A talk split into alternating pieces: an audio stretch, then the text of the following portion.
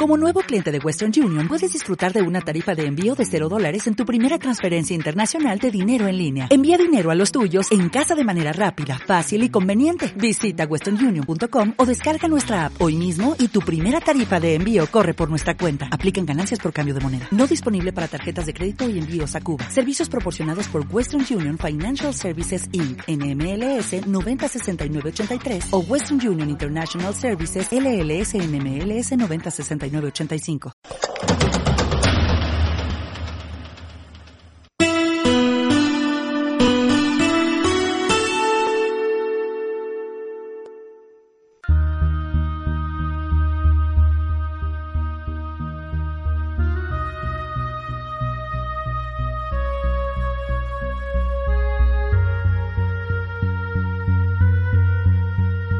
Civilitzacions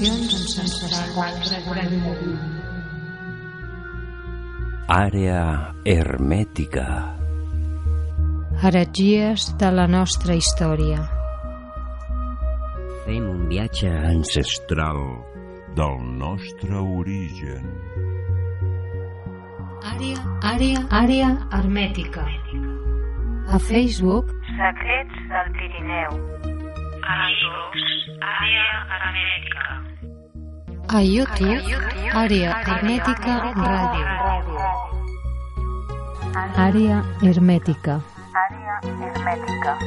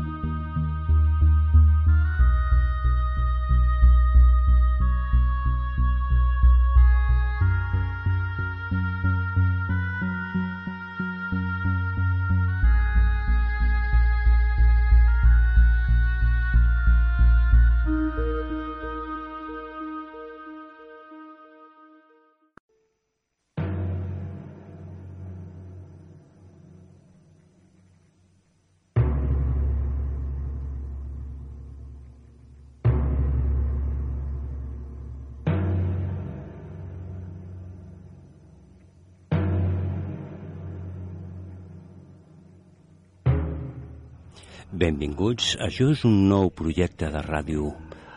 Àrea hermètica. Una història que encara està per definir-se dins del camí. Amb vosaltres, Albert.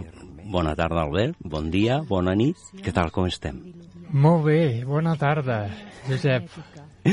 Pues bueno, avui iniciem a Ràdio Caldes un programa que encara no sabem ben bé perquè serà una variada història de temes i veurem fins arribem a la final, al, fins al final del camí d'aquest programa i no tenim definició perquè volem tocar coses i un dia seran d'una manera i un altre dia d'una altra. I bueno, volem donar la benvinguda al nostre primer convidat del programa, José María Ibáñez Candia, director del programa de la Realitat Oculta, que des dels anys 80 estava funcionant a Ràdio Cornellà i anys més tard va donar continuïtat per diverses emissores de les illes de Balears. Bona tarda, Josep Maria. Molt bona tarda, Josep. Què tal, com estem? Doncs pues molt bé. Home, abans que res, felicitar-te i donar-te l'enhorabona per aquest nou projecte, que sé que, a més, eh, serà, serà important. I els temes que realment toques, jo crec que, que serà un, un gran programa, o per almenys així ho, ho desitjo. Moltes gràcies. És un plaer compartir una estona amb tu i parlar de coses. Com ja vas veure l'any passat, ara estic jo aquí dalt. L'any passat estava allà baix. Doncs pues bueno, anem a contar una miqueta sobre el teu recorregut. Ja saps que el destí és molt, és molt capritxós. Sí, i tant, i tant que sí. no sabem on para i a vegades la vida ens sorprenen coses. En fi, eh, anem a comentar una mica el seu recorregut, escriptor de vuit llibres, i el programa d'avui pues, el volem dedicar a un llibre que ha escrit ell sobre, sobre Mallorca. La Vuelta a Mallorca en 80 rutas. José María, ¿qué, qué nos recoge todo este camino de, Bueno, pues, del libro que has, La que, vuelta- que has escrito? Sí, La Vuelta al Mundo en 80 Rutas, que tengo que decirlo, el título fue idea de, de mi editor, un gran amigo Eduardo de la Fuente. Eh, tiene una pequeña editorial, Galata Books. Eh, fue idea de él porque, mm, mira, eh, primero eran 100, 100 temas, ¿eh? eran 100 capítulos. Y luego, lo, sin saber por qué, lo bajé a 80. Y entonces el día que le presenté el borrador me dijo, mira, ya tengo el título. La Vuelta al Mundo en 80 Rutas. Te podéis imaginar que es un libro muy berniano. eh, Sí, y sí. que lógicamente hay, ah, hay siempre hay mucho más que contar, pero se cuenta justito lo que se pueda contar. Y tú de eso también sabes. Entonces fue pues un poco la labor de, de unos tres años de búsqueda por toda la isla, eh, acompañado por mi buen amigo Juan Ramón Pons, que también colabora en, en- en La Realidad Oculta. Y entonces, pues bueno, siempre que podíamos y el tiempo lo permitía, pues eh, visitábamos distintos lugares de la isla, recogiendo historias, leyendas y, y tradiciones. Y la verdad es que hay un poco de todo, ¿no? Hay un poco, pues bueno, yo, yo digo que es un libro de historias y leyendas eh, y que es una, como me preguntaron varias veces, una, una guía para turistas. No, no, no, todo lo contrario. Es una guía, sí, para turistas, pero no la guía de típica de sol y playa, sino una guía pues para los amantes de la historia, de las leyendas y sobre todo de aquellas historias que ni los propios residentes en Mallorca a veces conocemos. Sí, sí, suele, pasar bastante. Igual que en, en muchos lugares también de aquí de la Comunidad de Cataluña hay muchos lugares de que las personas están acostumbradas a ir a los sitios donde hay, ¿no? Pero, por ejemplo, hay sitios mágicos y muchas cosas como Montserrat que ni siquiera se imagina nadie lo que hay. Pero bueno, volvemos al tema. La vuelta a Mallorca en 80 rutas. El oratorio de San Miquel a Campanet. ¿Qué nos puedes contar? Por ejemplo, mi next oratorio, que tengo que tengo que decir que es uno de mis preferidos, es aquellos lugares donde realmente encuentras paz y tranquilidad y que la historia para poder acceder a él también también ha sido de aquellas de, de películas de misterio. Estuvo muchos años cerrado por reformas, lo abrieron, eh, tuve la oportunidad de, verlo, incluso con, con este nuevo proyecto de televisión que está ahí danzando, tuvimos la oportunidad de entrar y filmar y demás. Luego se volvió a cerrar otra vez y por fin se ha vuelto a abrir. Son aquellas cosas que, que a veces uno no entiende eh, y que realmente demuestra el poco interés que tienen algunos políticos por, por la cultura, ¿no? Pero vamos a dejarnos de, de politiqueos, nos vamos a la historia, porque el oratorio de San Miguel, que está en Campanet, a unos 30, 30 kilómetros de, de Palma más o menos, en, en la, zona del Raigué, es eh, uno de los primeros santuarios construidos en Mallorca después de, de la conquista y que dicen, como, como también es habitual en estos temas, que se levanta sobre una antigua mezquita musulmana que a su vez eh, eh, se edificó sobre los restos de un santuario de la época paleocristiana. Curiosamente, esta, este oratorio, que es del siglo XIII, se relaciona mucho con la orden del Temple, con una orden del que espero poder hablar en, en futuros programas, Y tanto de, que sí. de- de, bueno, de cómo se movió y qué huellas quedan en, en Mallorca de los templarios. Pues bien, este oratorio es muy sencillo, eh, pero ya te digo, lo, lo bonito es que eh, estás a gusto, es decir, eh, estás como, como relajado.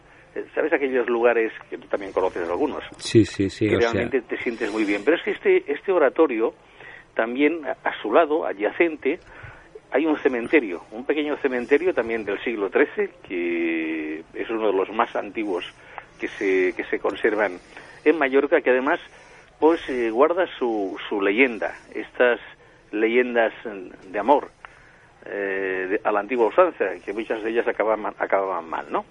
Pues bien, para contar esta leyenda nos remontamos a mediados del siglo XIX, una pareja, Isabel y Matías, que eran dos jóvenes enamorados, cantaban en el coro de la iglesia de- del pueblo, de, de Campanet, Sí. porque este oratorio está separado unos kilómetros de- dijéramos, del centro urbano, ¿no? Bien, pues un buen día el destino, que como decíamos antes muchas veces es caprichoso, quiso que eh, se derrumbara sobre ella la balaustrada de piedra maciza. Eh, Isabel eh, falleció víctima de este desgraciado accidente. Isabel está enterrada en este pequeño camposanto de tumbas excavadas en la tierra y en una de ellas vemos incluso una, una lápida que colocó su enamorado, Matías Pujadas, y además cada día depositaba rosas rojas sobre la tumba, un poco así, llamémoslo como símbolo de una pasión prematuramente truncada. Y ahí viene la leyenda porque se rumorea que cada 1 de noviembre, festividad de todos los santos, aparece una rosa roja en la tumba de Isabel. Unos dicen que es leyenda, otros dicen que es una realidad. Y curiosamente hace mm, un par de semanas que visité el lugar, que como te decía antes lo han vuelto a abrir otra vez, Sí. y estuve hablando con, con el Donat, con el custodio del, del lugar, Hmm. y, y me dijo, a ver, ahora se- será, sería cuestión de estar, de estar en guardia, a ver si realmente es verdad, ¿no?, que se deposita esta rosa en la tumba de, de Isabel. Es una de aquellas leyendas que ha corrido de boca en boca. Unos dicen que sí, otros dicen que no, pero bueno, ya sabemos que las leyendas, leyendas son. Bueno, pero siempre tienen un- una parte de realidad, solo hay que saber cuál es. Efectivamente, y además lo que, como te decía antes, que, que- que tenía mucho que ver o tuvo mucho que ver con la del temple, eh, ya varias personas efectivamente me han dicho que así es. La lástima es que, eh, como ocurre en distintos sitios, la simbología ha desaparecido eh, misteriosamente. ¿eh? Sí, sí. Es donde Hombre. a veces podemos encontrar. Es una leyenda de las que nos gustan, ¿no? Porque tiene aquella parte romántica, trágica, Sí, de- pero, pero bueno, además forma parte de, de- de nuestra historia. en una mayoría en castillos y muchas se recogen muy parecidas o similares. Pues bueno, vamos a ver si tenemos el siguiente lugar, al Puig de San Salvador. Falanich, sí. Uy, Que mayor que difícil tiene- de pronunciar. musulmán, ¿eh? Sí. Eh, pues bueno, lo del Puig de San, Salvador lo he recogido por, por mm, he estado allí en varias ocasiones, es un sitio también como muy curioso, guarda sus historias. Mm, Recordemos, por ejemplo, que eh, en, en lo alto de esta montaña se halla el santuario de San Salvador, concretamente a 509 metros de altura.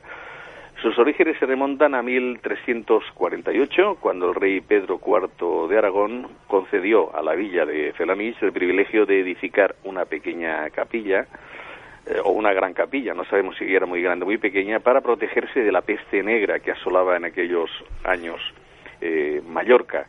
Podemos decir también que entre 1707 y 1716 se construyó el santuario y la hospedería y que además el lugar fue ocupado eh, por con varias comunidades de ermitaños y además allí eh, funcionó una escuela de gramática. ¿Por qué el Puig de San Salvador? Pues mm, hay una historia que también eh, sería para hablar largo y tendido, supongo que lo que lo habréis oído por aquí también, que es que mm, Cristóbal Colón Sí, eh, pudo nacer en Felanich, precisamente. sí, ya habíamos escuchado. Sabes que hay una teoría, Mm, sí. una teoría que además lleva más de 30 años investigando un gran amigo, Sí, eh, que bueno, que él está convencido de esto. Pues bien, San Salvador, este santuario, eh, era visitado el- en la infancia del presumible Cristóbal Colón eh, mallorquín, eh, hijo bastardo del príncipe de Viana y una y una eh, muchacha que era de Felanich que se llamaba Margalita Colón. Es curioso, por ejemplo, que, que la última vez que estuve allí tuve también la posibilidad, la oportunidad de hablar con el, con el custodio del, del, del santuario, porque eh, en un periódico, en una hemeroteca, encontré una historia que tampoco se me ha podido decir si es verdad o si es mentira. Son Sí. aquellas eh, pequeñas noticias que aparecen en los periódicos de la época, pero no que no te dan más, más información que la que ves allí, unas cuatro o cinco líneas. Y es que precisamente en aquel santuario habían, eh, se habían reunido, habían tenido lugar reuniones conspiranoicas. no, no sé de cuáles, pero así lo decía, conspiranoicas. Como anécdota, que también me contó el, el, el Donat, el custodio de- del lugar, es que hace un par de años fueron una- un grupo de turistas alemanes a visitar el, lugar y eh, le, preguntaron si tenía algo que ver este santuario con la filmación de la película de Nombre de la Rosa. El custodio se quedó como muy sorprendido y dijo, pues la verdad es que no tengo ni idea. Dice, los alemanes le contestaron que precisamente ellos habían, el eh, habían hecho el viaje eh, especial a Mallorca para conocer si era verdad que parte de la filmación de la película se había hecho por, por en, en aquel lugar, en el santuario y alrededores. ¿Verdad o mentira? Y está, hombre, creo que no es memoria. verdad, pero bueno son aquellas anécdotas. También como anécdota decir que eh, antes de entrar en el santuario hay un pozo que parece ser que tiene propiedades medicinales. Más de uno, más de una persona ha tomado aquel agua y al parecer se ha, se ha curado de sus males. Pues un, bueno. un tema muy interesante también. Y Sí. algún día, si quieres, hablamos de Cristóbal Colón. Aunque ya sabemos que se ha dicho si era catalán, si era genovés, si era Sí, gallego, si era ibicenco. Muchas teorías se han dado por el camino de, de, de la historia de Cristóbal Colón. Yo de la primera vez que lo escuché fue por tu parte, en, en tu muro, cuando colgabas esta- estas noticias y tengo memoria de ello. Hombre, te digo una cosa, ¿eh? Gabriel Bert, que es eh, este buen amigo, que ha estado, bueno, ha estado, como aquel que dice, toda su vida investigando, se ha movido, ha viajado por, por, por Sudamérica, ha viajado por Europa, ha recopilado información y verdaderamente si, además, él se ha, paga- ha pagado un pequeño museo eh, donde, bueno, podemos observar libros, en fin, eh, escudos, de todo, ¿no? Él está convencido que efectivamente que Cristóbal Colón nació en Felanich y, era mallorquín. Digo, bueno, Pues una más, una historia más. Sí, sí, perfecto, sí, sí. Pero es interesante, ¿no? Aunque no se pueda desvelar si es real o no, echar siempre un, un ojo y ver de que puede ser posible también es interesante. Y a veces, aunque veas que no es así, pero también aprendes para poder ver cosas en otros lados. Hombre, yo te digo una cosa, ¿eh? una persona que eh, honesta como es él, porque además me consta, eh, y que ha estado tantos años investigando, por lo menos eh, hay que felicitarlo por esta labor de investigación, ¿no? Luego ya sabemos que, que la verdad es, es un poco complicada. Hombre, hay, eh, eh, a ver, eh, hay tantos temas diferentes sobre un sobre un mismo sobre un mismo tema que la verdad es que es complicado, ¿no? Y más aquello de decir, hombre, yo no viví aquella época, con lo cual tampoco te puedo decir si es verdad o no. Ya, Pero la labor de investigación, desde luego, es, es para felicitarlo. sí, hay muchos trabajos, investigadores que se han dejado ahí la piel y tal.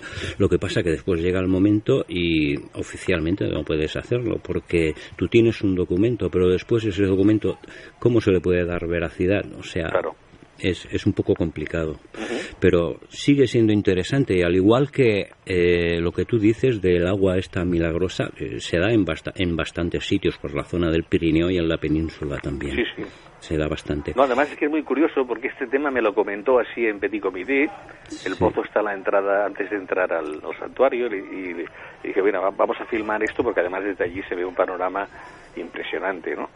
Y me lo dijo en Petit Comité, es decir, no es algo que haya trascendido, pero que efectivamente pues ha sido más de una la persona que ha dicho que, que, que, bueno, que, que, que gracias a, a esta agua pues realmente ha curado, hombre, no de enfermedades eh, graves, Sí. pero sí que, que bueno que de alguna forma que claro no es el primer lugar donde esto donde esto ocurre no y además con que no se ha hecho público pues tampoco hay grandes sí que hay hay gente que sube y se ve que eh, coge coge el agua en garrafa y se la lleva no Sí, sí.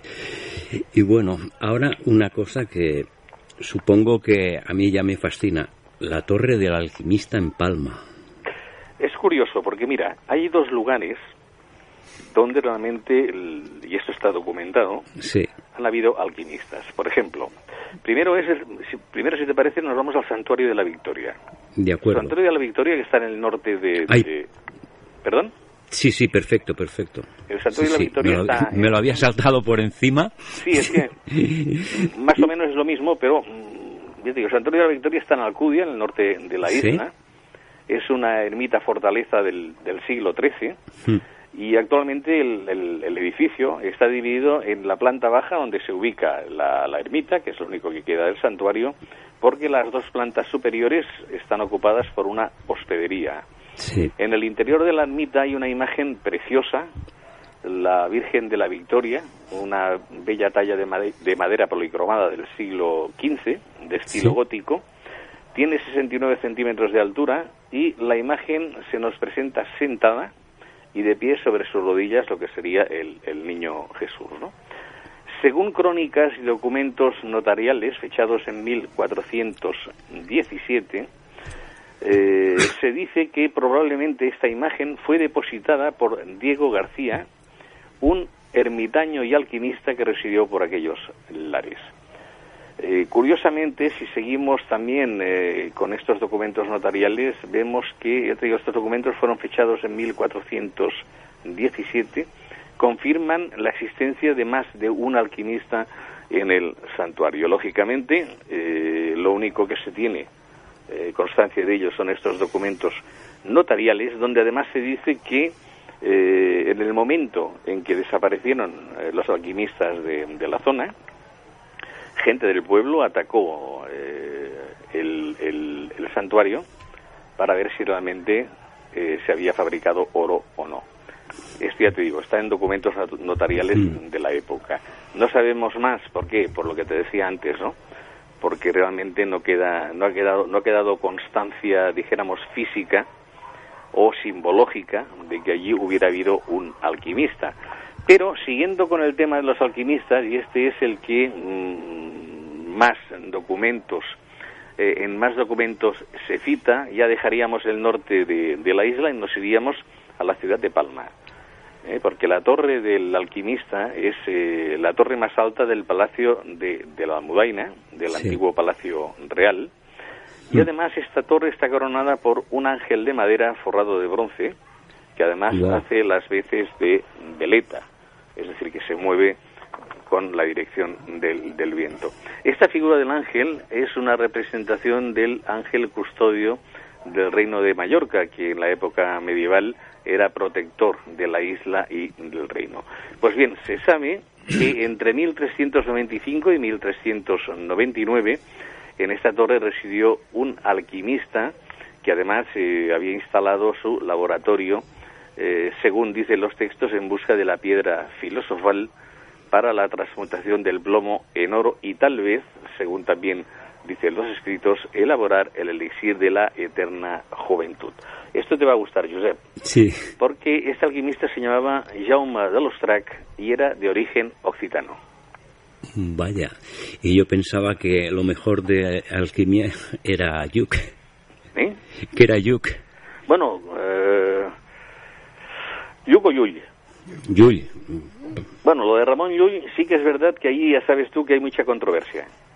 Sí. Que si realmente era alquimista, no lo era, si realmente estaba en contacto con los alquimistas. En fin, lo que sí que sabemos es que Jaume de Lustrac era occitano.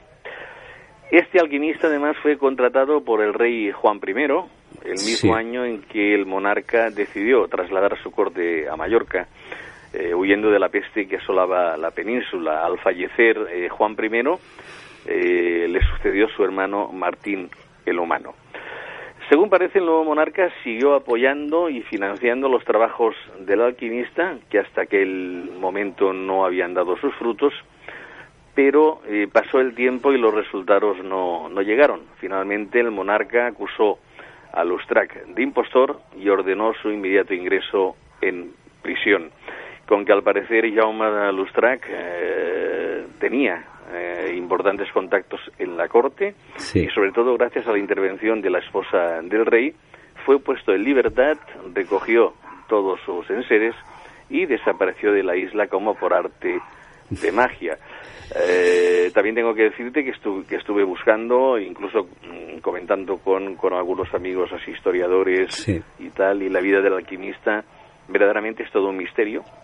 Tanto antes como después de su paso por el Reino de Mallorca, aunque hay quien dice que fue a parar al, no sé, a la corona mm, de Aragón y que acabó sus trabajos allí. Uno piensa si realmente eh, lo- logró algún éxito o no.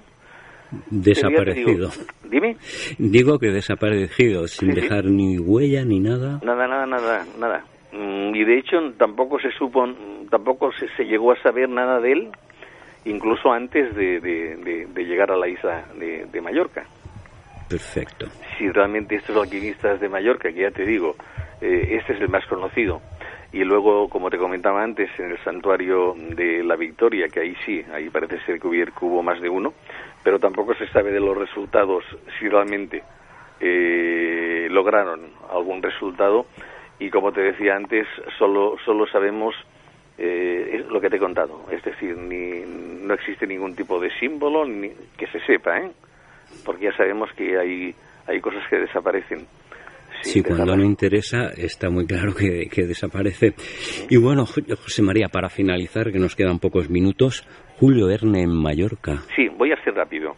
Eh, ese también es un tema controvertido. Los que realmente están convencidos de que, de que Julio Verne estuvo en, en Mallorca se basan en, en una obra muy curiosa que se llama Clovis d'Ardentor, publicada en 1896, donde los protagonistas de esta historia efectúan una escala de seis horas en Mallorca antes de viajar hasta Orán. Sí. Y una, y una vez desembarcados mm, en el puerto de Palma contratan un guía que les da una vuelta por la ciudad.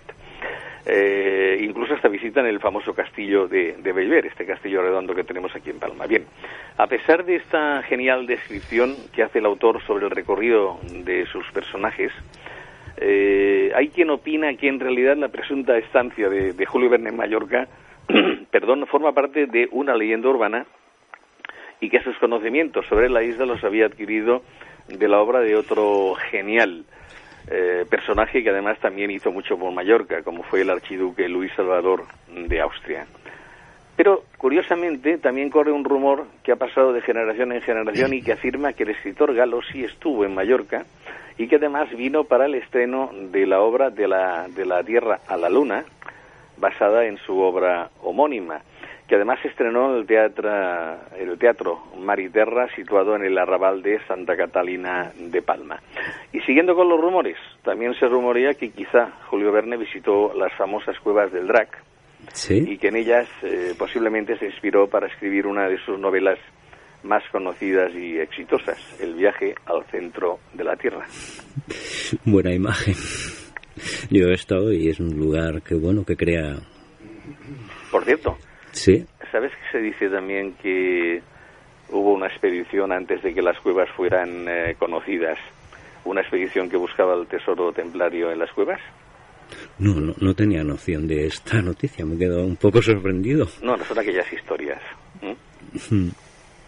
Pues yo lo único que sé que en Mallorca tenéis ahí en la cala esta un, un, te- un- un- una joya templaria que no se ve en ningún sitio, por- ni en la península y en Occitania se puede ver, pero más quizás se puede ver en la zona norte donde estuvieron los templarios de Guisors, pero en la zona de Mallorca, la, la cueva aquella, el nombre no me acuerdo, yo la conocí por, Sí, por las fotos que tú mostraste, santuario de Portals de Bells. Portas Sí, sí. aquello es, bueno, divino. Y Sí, sí. Además hay dos lugares. Está este y luego están las covas de San Martín, sí, que están en, en la zona norte, Hmm. donde también se, se dice que lo utilizaron los templarios también para sus ritos, para sus, en fin, sus reuniones y demás. ¿no? Ahora, lo de Santuario, el Santuario de Bells es una maravilla. Perfecto, yo lo he visto y bueno, ya te digo, me cautivaron las imágenes y de muchas veces que hemos tocado el tema templarios, pues ahí más de una vez eh, te he hecho saber lo, lo que me impactó, porque estas fotografías fueron, pero de la verdad, de lo mejor que he podido, que he podido ver de, de vestigios templarios. Y bueno, José María, el tiempo se nos acaba. Muchísimas gracias por contar este tema tan importante de la vuelta a Mallorca en 80 rutas. y próximamente estamos en otra aventura. A ti por hacerte presente con nosotros, de cedernos tu tiempo y enriquecer este programa hoy en la inauguración de la temporada de este proyecto. Y la verdad, pues me alaba bastante tenerte. Perfecto. Un abrazo, José María. Fuerte abrazo. Hasta pronto. Venga, hasta pronto. Àrea hermètica. A Facebook, Secrets del Pirineu. àrea hermètica. Àrea hermètica. I el nostre amic José María Ibáñez, escriptor, aquí ens va detallar el seu viatge, el seu llibre de la Vuelta a Mallorca en 80 rutes i el programa hi anirà dintre d'una dinàmica similar, tindrem convidats, escriptors i aquí Albert farà bastant de front a les conferències i estàs animat o què? Sí, molt animat. Eh, Tot això és una mica nou per mi, Sí? però la ràdio, més que res, no? Parlar, doncs ja, ja no. Per cert, el nostre amic Albert és un, un company, hem compartit moltes coses, és un especialista en bioagricultura, alimentació i moltes més coses que desvelarem als programes.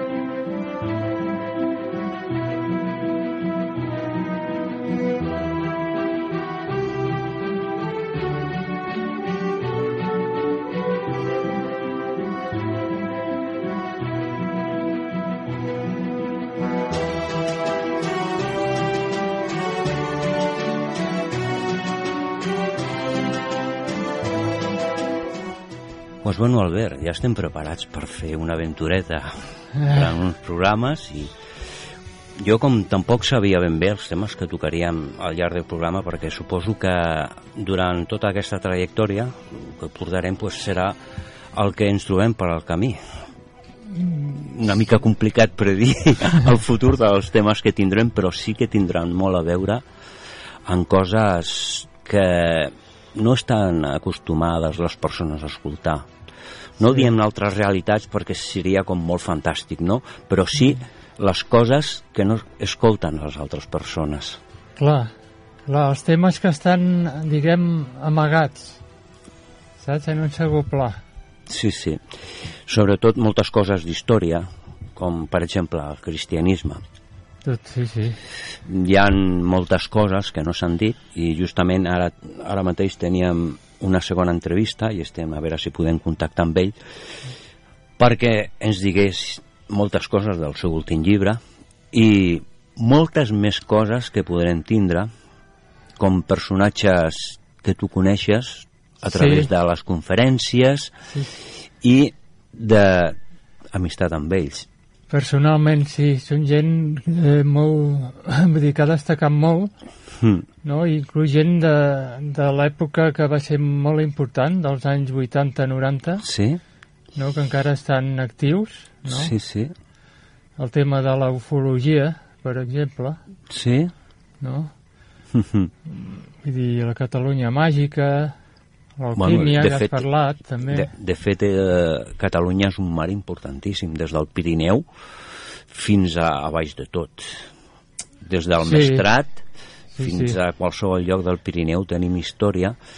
I una cosa que em volia recordar jo també, per exemple, m'ha vingut al cap, eh, no sabia què dir, no? O sigui, Mm. aquí a Catalunya, molta gent no ho sap, però vam patir una guerra civil i ningú sap, no?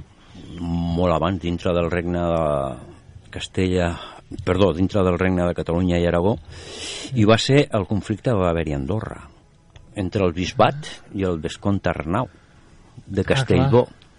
Heretge, no? Aquí, Heretge. eh, després de morir 40 anys el- el van desterrar i ell i la seva filla els van tornar a cremar.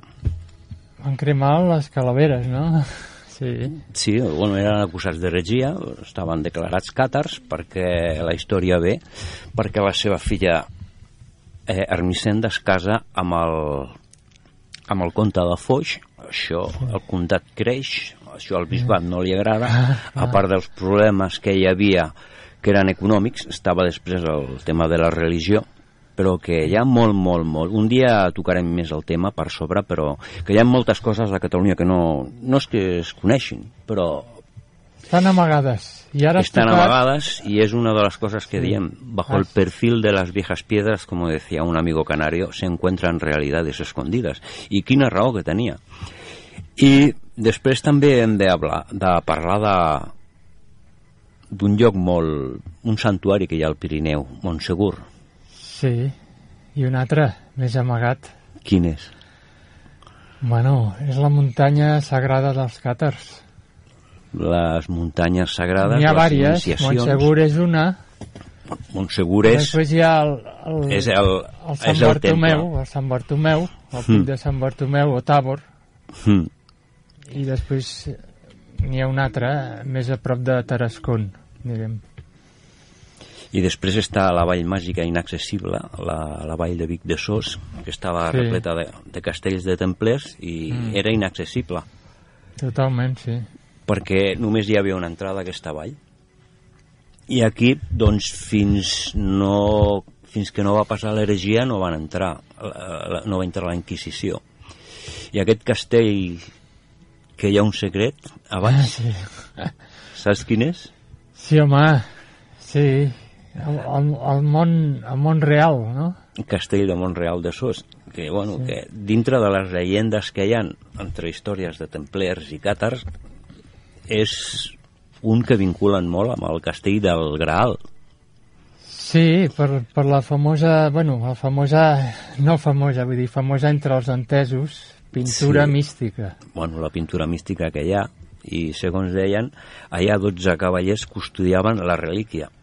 Però a mi em fa molta gràcia, perquè després de llegir molts llibres, aquí parlem del Graal una miqueta així per sobre, per exemple, el, el Graal, el que està a València, el, el Sant Calze, que li diuen, que després d'estar a Sant Juan de la Penya va passar a València i que va arribar a Terres d'Aragó per, per Sant Lorenzo. I, bueno, i després trobes, aquí a Catalunya, de que hi ha altres llegendes, com el castell... Mm, perdó, a, a Sant Pere de Rodes, va estar depositat. Sí, Després, quan la caiguda de Bessiers a 1209, el noble vescomte Arnau de Castellbó rescata aquesta relíquia i la porta cap a Sant Joan de l'Erm. Però aquí hi ha una controvèrsia perquè el calze, les dates, no, no quadren con, amb, amb el que hi ha de, del rescat del Graal de Arnau de Castellbó. I què és el que podria ser? Seria un calç o seria una altra cosa? Perquè no ho podem vincular amb, amb el de València. Eh, bueno, clar, és que, a veure, el grial té molts significats i també es diu que pot ser una pedra i això ho diu, ho diu a la, la novel·la Parsifal, es diu. Bueno, uns diuen que és coneixement, altres que és una relíquia, altres que és una pedra. S'ha dit molt sobre això i després hi ha un altre, eh, el que deia l'escriptor eh, Ramon Herbàs, Sí, la importància de Catalunya clar. i hi havia una llegenda occitana, que ara no me'n recordo, que la comentava ell, que comentava als catalans la, el calze i sobretot comentava la història de la importància a l'Empordà Molt important. i el castell de Quermarsó. Eh, el que volia comprar de l'ell, no? I després està eh, Huc de Pons, el noble del castell. Sí, sí. Quin, hi ha una de llegendes allà I Vilafant, Vilafant, la vila de l'infant, que això ho deia en Ramon Herbàs. Vila Juïga, una vila jueva, Jueva, que és on hi havia una sinagoga, antigament. Quedaven vestigis encara de la sinagoga aquesta? Jo crec que O- sí. Passa... El barri jueu de Girona sí ho sabem, però de... Sí, jo crec que sí, però no ho hauríem d'investigar. un dia podíem Aquella zona recollir... és molt important i fixa que allà surt el geni de Dalí, també, d'allà, no? Bueno, de fet, aquella, aquella zona hi ha molt de megalit i hi ha un, a la, sobretot al port de la selva hi ha moltes energies telúriques, hi ha bones, hi ha dolentes. Bueno, segons allà, Jacint. Allà acaba el Pirineu, diguem, entra dins del mar, el Pirineu, no? El que deien la terra de, dels grecs, Rode, per això Sant Pere de Roda. Eh, fem una pausa, escoltem una miqueta de música i ara tornem.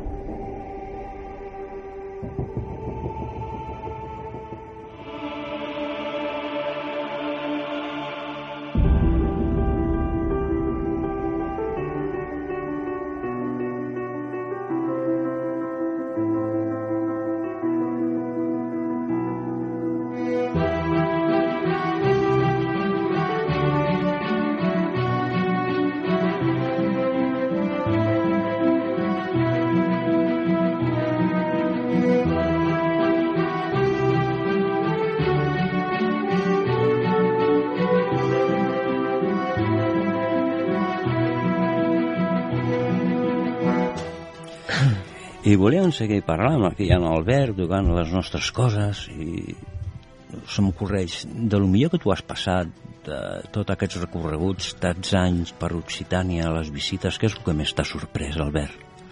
D'Occitània, concretament, no? Però a nivell d'experiència. Faria. Pues una muntanya. Una muntanya que és, és una muntanya sagrada, que es diu Bugaraix. Me'n recordo... Coneixes, no? Sí, em recordo que TV3 va fer un documental sobre Bugarats, el fi del 12, món, no? del 12, I una pel·lícula, també. Sí, sí, que allà tota la New Age anava perquè deien que era la fi del, del món.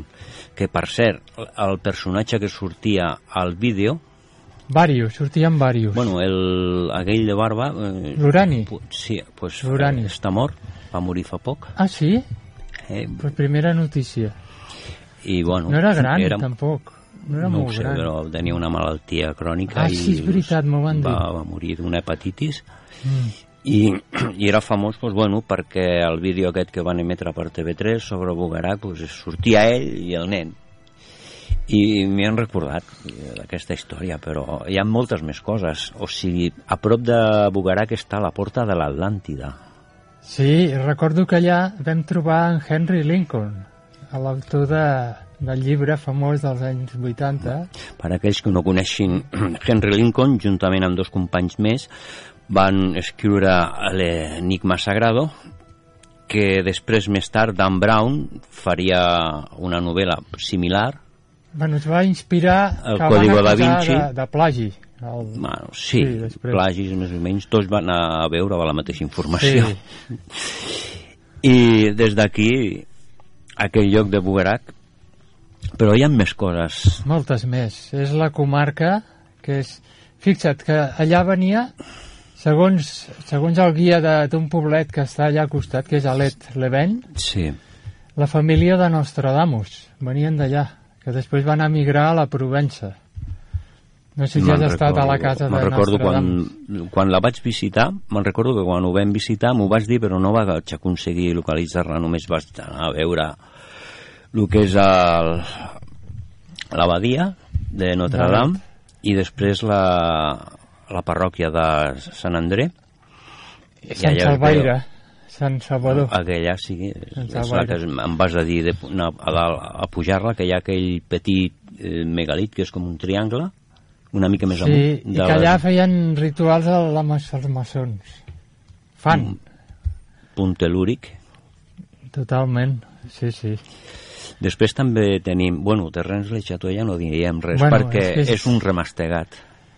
Hi ha tanta Mm. cosa, És un remastegat però i, bueno, hauríem de fer un programa només per això un dia. Bueno, però ja sabem de que al principi ens fèiem molt, ens cridava molt l'atenció i així i tot, però ja quan veus de que hi ha moltes molta, molta pasta d'un mateix Molta tema, palla, molta palla, sí. molt remastegat, Sí, l'únic que queda que és l'entorn. I, bueno, a l'entorn encara, encara hi ha essència per anar a trobar coses. sí, moltes, moltes. Mm, jo, eh, aquesta primavera vam estar en un lloc que també ho vam comentar amb tu, eh, la, la capella de Santa Maricel, allà a Limoges, Ah, sí, molt on important, està, molt important. Notre Dame de Marsell. on està la font d'aigua miraculosa, com el mateix que comentava Sí. en José María, Ah, és el mateix. i un lloc molt visitat per alquimistes. Sí, de fet allà diuen que havia anat Eugen Canceliet, Mm. saps qui és, no? Eugen? Sí, sí, gent que Va ser el, el, el que va donar a conèixer eh, els llibres de Fulcanelli. Foncanell també va estar, oi? És que, a veure, Fulcanelli no se sap qui és. És com un pseudònim. Bueno, no, no deien que era Nicolás... Ja, però això són especulacions. Es diu que era un grup d'intel·lectuals de francesos, de Sí. París, que van crear aquests llibres entre tot aquest grup, Mhm. que serien un llibreter que era Pierre Dujols, Sí. eh, un artista plàstic, que és el que feia les il·lustracions, que era Jean-Julien Champagne, Sí? i algú més. També es parla de Suaver de Lubitsch, no? No sé si has sentit a parlar.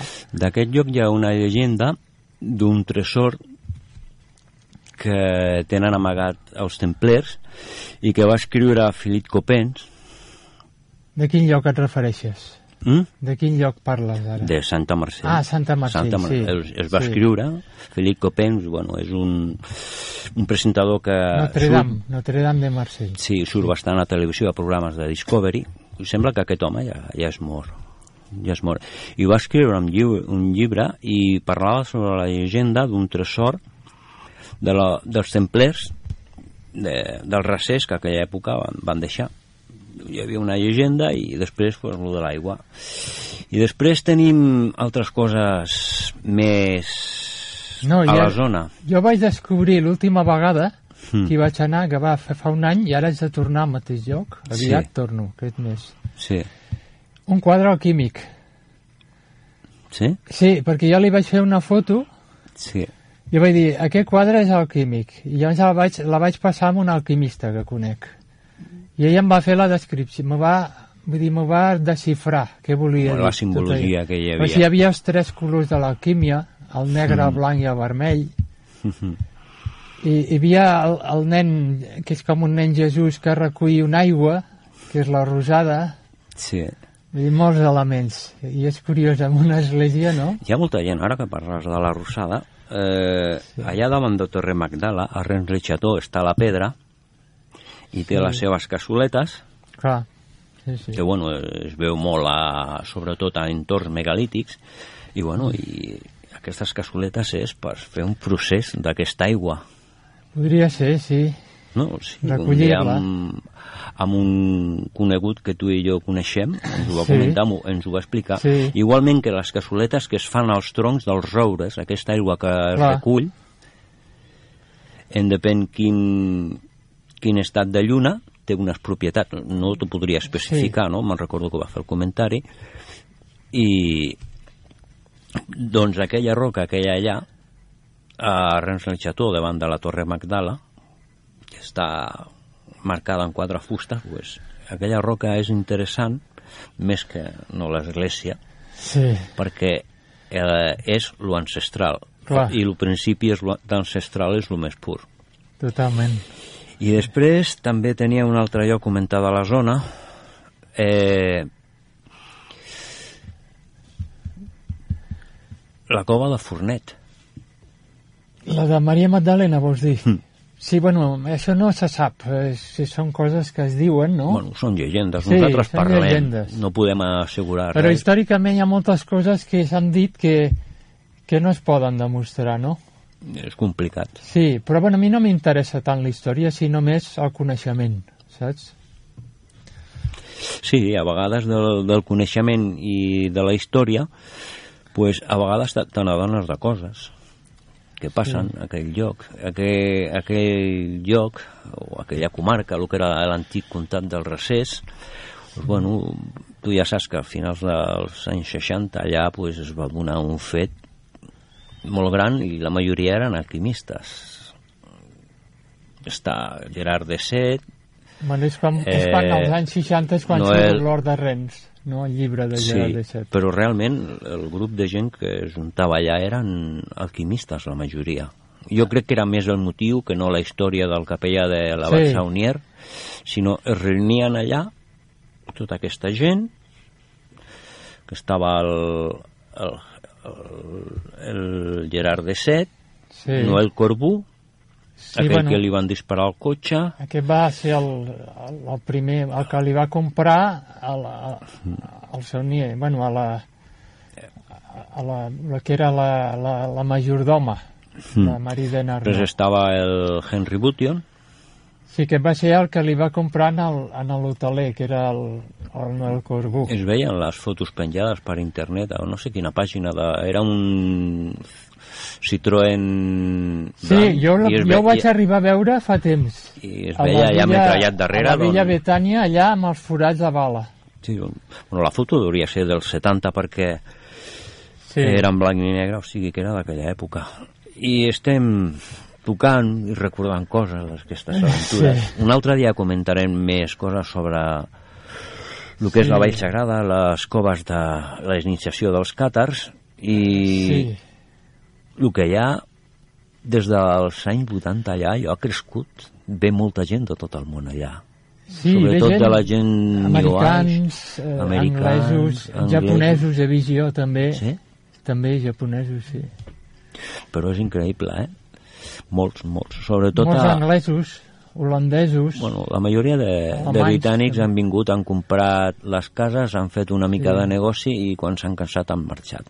Per exemple, allà al costat de Chateau estava una casa que estava que una, una masia rural que portaven els, uns holandesos, lavadús, i al final pues, han marxat, han estat allà. No sé si han fet Bueno, vida, pensa, però... pensa que aqu- aquests llocs tenen l'energia molt, molt forta, l'energia telúrica, i llavors eh, segons qui no aguanta, saps? pues a Lavadús vaig veure jo una vegada unes fotos que no sabria com descriure- descriure-les perquè era un, pues una passada, eh? Unes fotos però impressionants i suposo que estaria vinculat a energies telúriques o, o coses així. I de fet, eh, una vegada vam estar, però el que passa que no, no ens van deixar passar. Es, veu que estaven tractors descarregant Ah, tota sí. la collita i és un camí rural i per això no ens van deixar perquè les màquines aquelles foten 3 o 4 metres d'amplada i ja saps. Sí. Només que entres al, al poble de Rens ja veus la, la senyal de direcció prohibida. Sí, per al sí. turisme, eh? Pots entrar. Que però Perquè, sí, no- perquè allà el que hi ha, hi ha molts secrets que estan a sota terra. Saps? Em recordo eh, el cartell que van posar prohibido excavar, Sí. digues tu. A tot el poble, no? Perquè, eh, o sigui, hi havia molta gent friqui de l'època que, bueno, per la nit, anaven amb detectors de metall i... al cementeri... És el, que hi ha molt or allà. Jo, jo conec gent que ha trobat... Bueno, que m'han dit que, que havien trobat monedes, no? Fa temps. Bueno, sí, està la llegenda dels tresors de, dels templers i hi ha moltes I dels coses. visigots, també. Mm -hmm. I aquí un, ara canviant una mica molt el tema, aquí on hi havia una font molt forta era a, al costat de Camprodon, el castell de Rocabruna, Ah, sí. allà hi havia mines fenícies d'or molt, molt importants. I bueno, de fet hi ha una llegenda que és la llegenda del bou d'or que es diu que hi ha un bou d'or amagat per qualsevol lloc de la zona però no el troben, bueno, està aquesta llegenda. I aquella part també tenia a veure amb l'explotació de mines fenícies a la zona Clar. del Recés perquè al costat estava Fenollet el que era abans era comtat el mateix. el, el que antigament era comtat de Besalú, que arribava Sí. fins ben bé a l'entrada de, de lo que és el Recés. De fet, els contes de, de Barcelona eren contes del Recés, també, Bueno, antigament. Així que allò sí. pertanyia a, perta- a Barcelona en un determinat moment. Pues bueno, Albert, el temps va consumint Sí.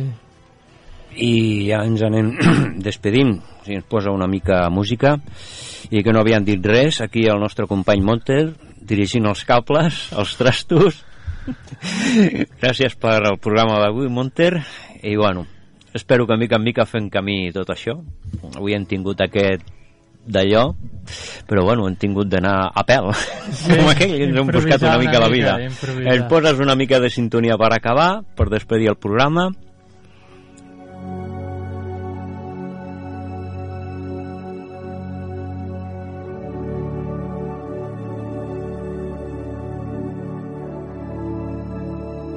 Bueno, Albert, els minuts ja s'han consumit. Què et sembla? Això? Molt bé, vull dir, el, els temes, tenim temes, eh? Per Sí, bueno, el que hem tocat avui han sigut trossets de temes Sí. que cada trosset pot eh, portar Clar. un, un programa. Clar, un no programa, l'alquímia no un programa. No hem pogut parlar tot, sinó hem fet una mica de, de xerrada per sobre Sí.